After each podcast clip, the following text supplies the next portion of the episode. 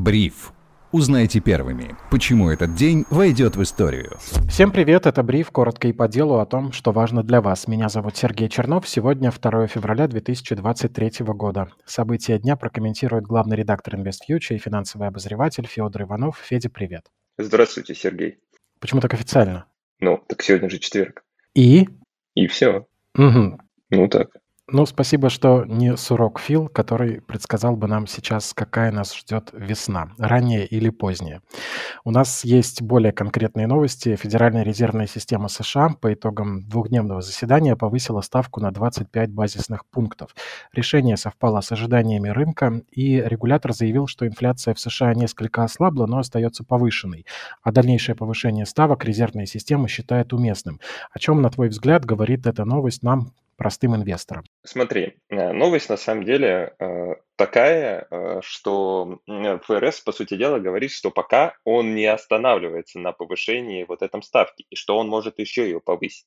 Да, он видит дезинфляционные факторы, не путать с дефляционными. Дезинфляционные – это когда замедляются темпы роста инфляции, а не когда снижается уровень цен. То есть это тоже очень важно отличать.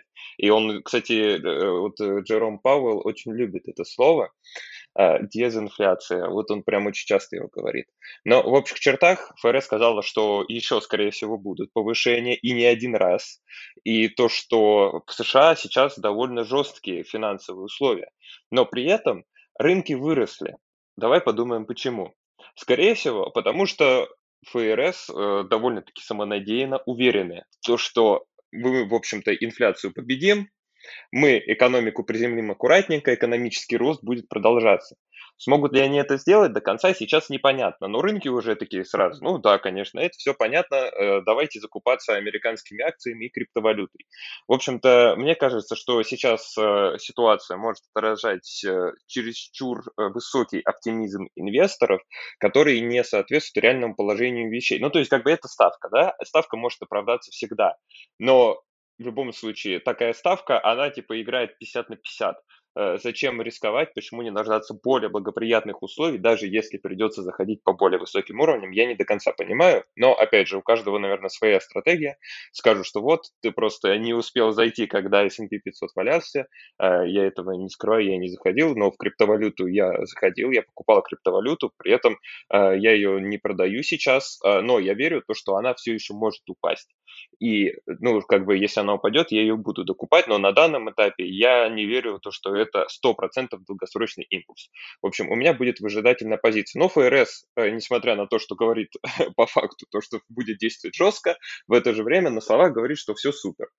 Э, как бы тут есть такое противоречие, но вот рынки воспринимают так, посмотрим. Такое как будто искажение в восприятии. Вроде бы Федеральная резервная система знает, что делает, есть иллюзия того, что у нее есть контроль, и на этом фоне все подрасслабились, начали покупать. Ну, понятно. Да, может быть, людям просто не хватало оптимизма в последнее время, и они пытаются искать его там, где его на самом деле нет. Теперь о не таких оптимистичных вещах, но как на них посмотреть на самом деле? Тут Европарламент предложил ввести десятый пакет санкций в отношении России, хотят запретить работу Лукойла и Росатома на рынке Европы, а еще предложили отказаться от импорта урана.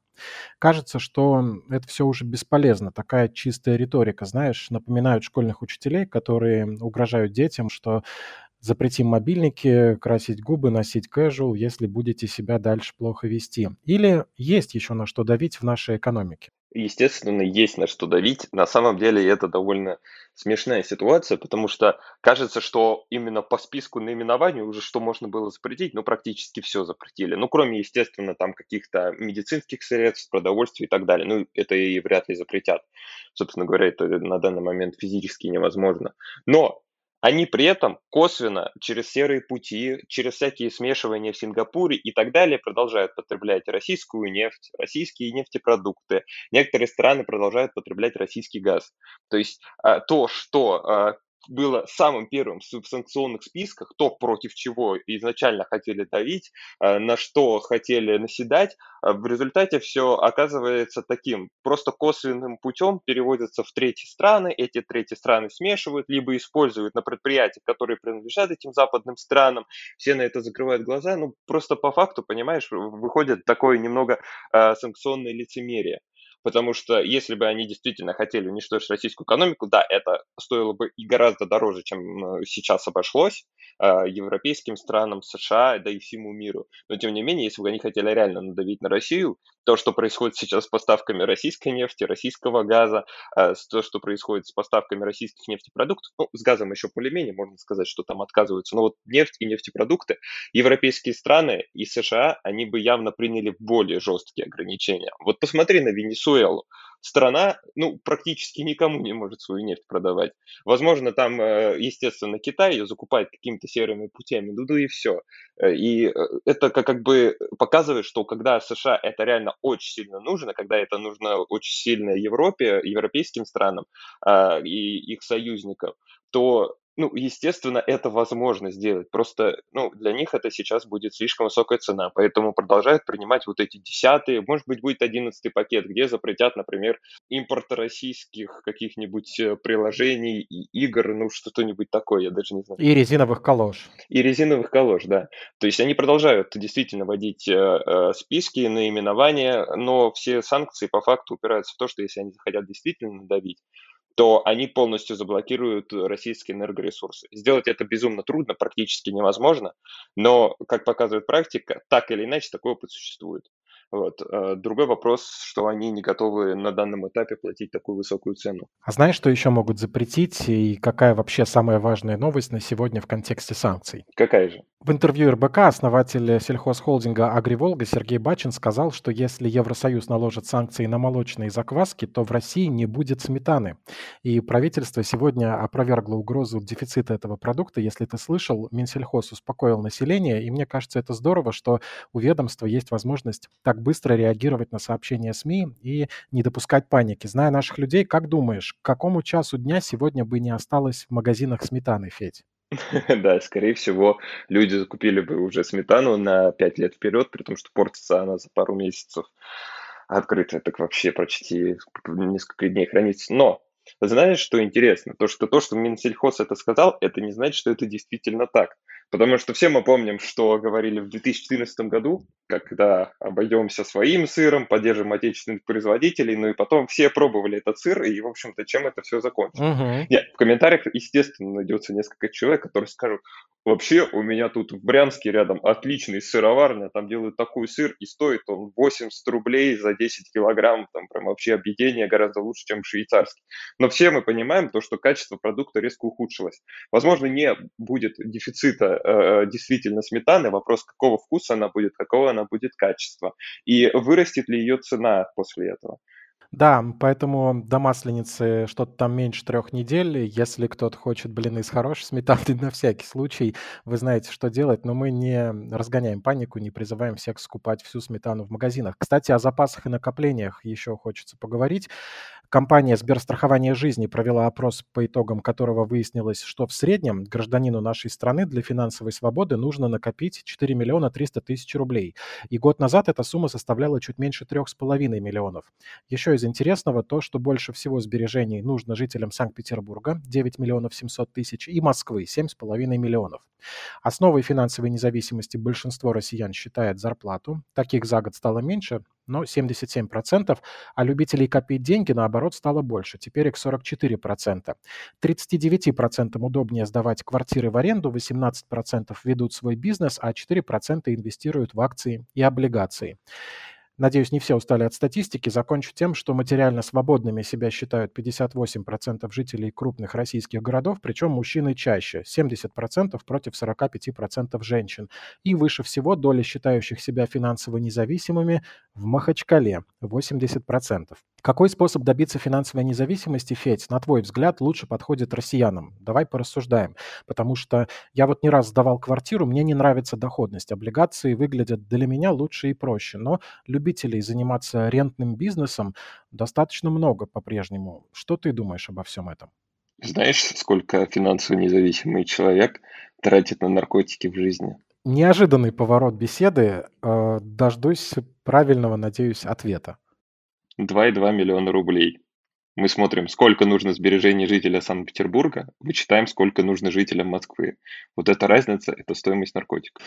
Давайте вырежем, это на меня обидятся петербуржцы. Да нет, мы сами над этим шутим, э, мы не теряем голову от таких шуток.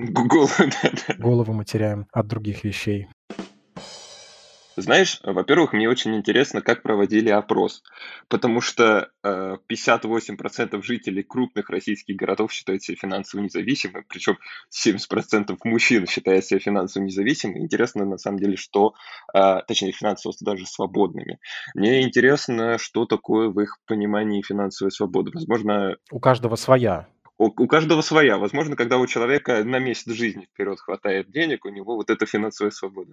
Или ты можешь позволить себе острый роллтон с креветками или подешевле с говядиной, например. Ага, и еще туда сметаны добавить. Но просто на самом деле э, это интересная какая-то э, выборка. Не знаю, как Сберстрахование жизни провел этот опрос, но, скорее всего, из своих клиентов, которые как раз-таки покупают добровольное страхование, это довольно зажиточная часть России. Но либо э, люди, живущие в России, действительно не понимают, что такое понятие материальная свобода. А потому что это, э, ну, как бы финансовая свобода, это на самом деле высшая ступень того, к чему мы можем прийти, правильно? Согласен. То есть у нас есть финансовая опасность, это когда мы живем от зарплаты до зарплаты. Возможно, у нас есть кредиты, нет никаких накоплений, никакой подушки безопасности. Второй уровень – это финансовая безопасность. Финансовая безопасность – это когда у нас есть денег необходимых, э, ну, либо нет кредитов, либо есть деньги на их погашение, а есть подушка безопасности, если нас уволят с работы, там мы проживем 2, 3, 4, 5, 6 месяцев спокойно. И, в общем-то, вот и все. Дальше уже есть финансовая стабильность. Финансовая стабильность – это когда у нас есть не, уже небольшой какой-то капитал, который нас может защитить. И вот, кстати, очень интересно, что э, то, что люди назвали эм, необходимым количеством сбережений, кажется, вот там 9,7 миллионов в Питере, 7,5 миллионов в Москве, э, в среднем там 3,5 миллиона рублей. Вот в России, если у тебя есть там, допустим, недвижимость, э, машина, э, ты достаточно зарабатываешь, чтобы обеспечить семью, и у тебя еще есть, допустим, 3,5 миллиона, то, наверное, вот это можно назвать финансовой стабильностью. Но финансовой свободой это назвать, конечно, никак нельзя. Дальше у нас идет уровень уже финансовой независимости. На уровне финансовой независимости все наши базовые потребности – это еда, жилье, там транспорт, медицина покрываются, э, собственно говоря, нашими э, пассивными доходами. Это может быть и сдача недвижимости, это могут быть облигации, это могут быть дивиденды с акций, там, э, неважно, проценты по вкладу. И последний уровень – это уже финансовая свобода. Это когда мы буквально свободны делать, что мы хотим, и у нас достаточно на это денег. Если мы захотели поехать путешествовать по миру, у нас достаточно денег. Если мы захотели, допустим, э, заняться благотворительностью, у нас достаточно на это денег. И вот это финансовая свобода. Что понимает 70% мужчин под э, вот этой финансовой свободой, мне неизвестно. Наверное, нужен более четко просто сформулированный вопрос, чтобы это понять. Ну да, мы не можем ручаться за то, что они знали об этих уровнях финансовой свободы. Я, например, кстати, по-моему, впервые слышу о том, что они какие-то есть. Очень интересно будет почитать об этом побольше. Слушай, но если мы говорим все-таки про жителей России, э, с одной стороны, понятное дело, что доходность, особенно в крупных городах э, бетона, ну, то есть э, как минимум жилой недвижимости, она не очень высокая. Это факт. Она там колеблется в районе 4-5%. Плюс в том, что мы все-таки сохраняем базовый актив, который, ну, так или иначе, с поправками, там, с даже скорректированный на инфляцию, склонен расти в долгосрочной перспективе. А во всяком случае, рос. Мы сможем судить по историческим данным. Ну и плюс, поскольку этот сектор пользуется большой поддержкой государства, есть предположение, что так или иначе он вряд ли обвалится. И здесь э, все-таки э, понятно, почему люди так делают, потому что фондовый рынок в России находится в зачаточном состоянии. Облигации отличный, действительно очень крутой инструмент. Но, честно говоря, вот э, я, э, как бы у меня есть сейчас небольшой капитал, который вложен в облигации, но я не понимаю, как люди, у которых, допустим, 100, там, 200 миллионов рублей, ну, так или иначе, бывают в России бизнесмены, бывают люди, которые просто в топ-менеджменте каких-то крупных компаний, которые хорошо получают, вот у них есть такой капитал, допустим.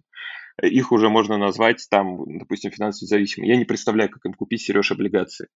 Это очень трудно, прям очень трудно. Ну, точнее, купить-то они их смогут.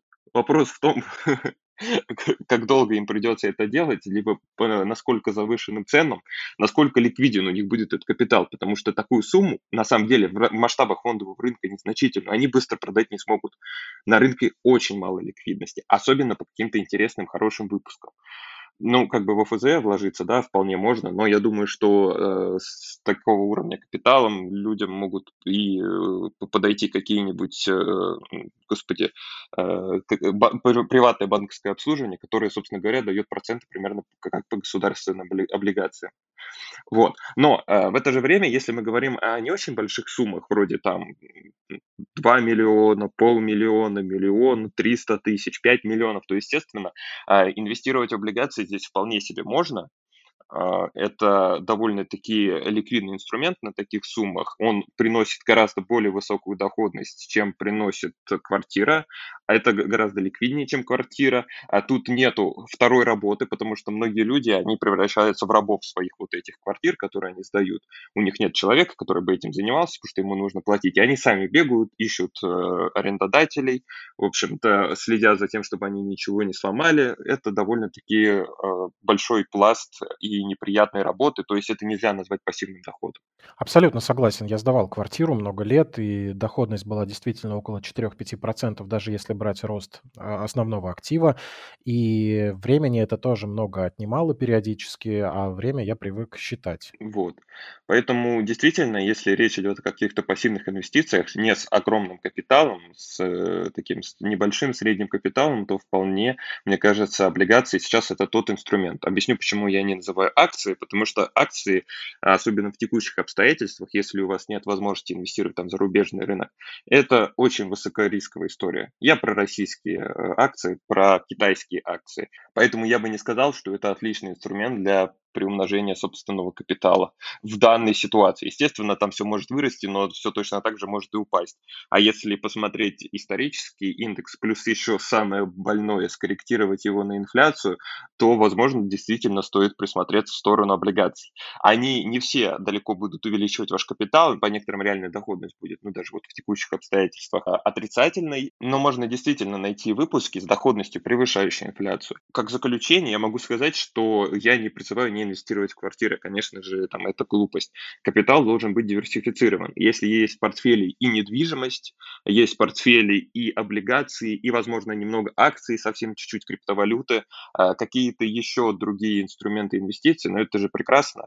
Главное, не забывайте, что в первую очередь у вас должна быть подушка безопасности на экстренный случай, на случай потери основного дохода и так далее. И все у вас будет в порядке, я уверен. Очень отзывается мне твой рассказ. Интересно, как нашим слушателям. Напишите, пожалуйста, в комментариях, что вы думаете о том, что Федя сказал. А я про себя скажу. В последние дни, когда российский фондовый рынок растет, и что-то у меня даже начало выходить в плюс, я это продаю с минимальной доходностью и перекладываюсь в облигации, потому что, честно говоря, устал от э, вот этой какой-то неопределенности, а облигации дают хотя бы какую-то прогнозность по темпам роста моего капитала. И пускай эта доходность не такая, как которая могла бы быть у акций иной раз, но тем не менее менее, в акциях мне ее никто не обещал, и прогнозов разных много. Могут еще вырасти на 20%, могут упасть снова на 20-40%. Надоели, честно говоря, эти американские горки, поэтому я сейчас очень активно перекладываю все в облигации. И мне очень отзывается то, что ты говоришь. Еще раз призываю слушателей написать, а не пересмотрели ли вы, дорогие друзья, свою стратегию инвестирования в эти месяцы? В контексте предыдущей темы очень интересно посмотреть на самые высокие зарплаты в январе. О них рассказали в Роструде, ссылаясь на данные портала «Работа России». Так, например, капитану морского судна в Приморье и на Камчатке предлагают до 330 тысяч рублей. Представляешь? А инженерам, механикам и программистам иной раз готовы платить до 400 тысяч рублей в месяц. Ну и отдельная история – это какие-нибудь отдаленные или сложные регионы. Например, высокую зарплату обещают экипажу вертолета, который дежурит на мысе Челюскин в Красноярске Красноярском крае. Полмиллиона кандидатам на вакансию капитана и по 400 тысяч рублей для второго пилота и бортового механика. Хочется тут, знаешь, э, подумать, а какая профессия будет редкой через несколько лет и освоить ее, чтобы много зарабатывать. Как думаешь, это реально в наших условиях? Хочется верить, что это будет профессия финансиста, но я очень сильно в этом сомневаюсь. Мне со своей профессией психолога, второй дополнительной, есть на что надеяться, но, тем не менее, мне кажется, мир меняется, и пересматривать стоит не только свою какую-то финансовую стратегию, стратегию построения капитала, но, может быть, и карьерную тоже. Знаешь, мне кажется, что несмотря на то, что сейчас на IT-рынке есть действительно дефицит кадров, очень высокие зарплаты, э, многие поняли, что это хайповая история, что там много денег, и начали туда идти. Ну, то есть, естественная история про спрос и предложение на рынке, только на рынке труда. Но, тем не менее, если посмотреть глубже на этот вопрос, то разработчики, которые способны не э, делать какие-то базовые функции, хотя, опять же, делать их на высоком уровне это довольно сложно, э, тип, типичные там фронт-энд разработчики, бэк-энд разработчики, всякие девопсы и так далее, а, мне кажется, что если специалист будет углублен в какую-то э, трендовую нишу, ну, из серии биометрии, прям быть э, способным организовать команду по э, написанию, созданию вот какой-то биометрического кода. Либо же речь, э, если идет про какие-то блокчейн-технологии, которые, очевидно, будут дальше интегрироваться и в финансы, и в другие сферы жизни человека. Вот такие истории, мне кажется, они 100% будут приносить огромные деньги. Даже сейчас приносят, то есть если посмотришь, например, на вакансии, связанные с разработкой блокчейна во всяких криптопроектах, там зарплаты спокойно начинаются у обычных сотрудников от 80 тысяч долларов в месяц. Ого, от 8 тысяч долларов в месяц? Да. Ничего себе! Есть о чем помечтать. Оставляем вас, дорогие слушатели, с этим на подумать, так сказать, сегодня, 2 февраля 2023 года. Меня зовут Сергей Чернов, а события дня комментировал главный редактор InvestFuture и финансовый обозреватель Федор Иванов. Федь, спасибо, было очень интересно. Спасибо тебе. Слушайте бриф на Яндекс Музыке, ставьте нам там лайки, подписывайтесь везде, где только можно, и не забывайте с нами общаться в комментариях в Телеграм, ссылка в описании эпизода. Отличного настроения и до встречи.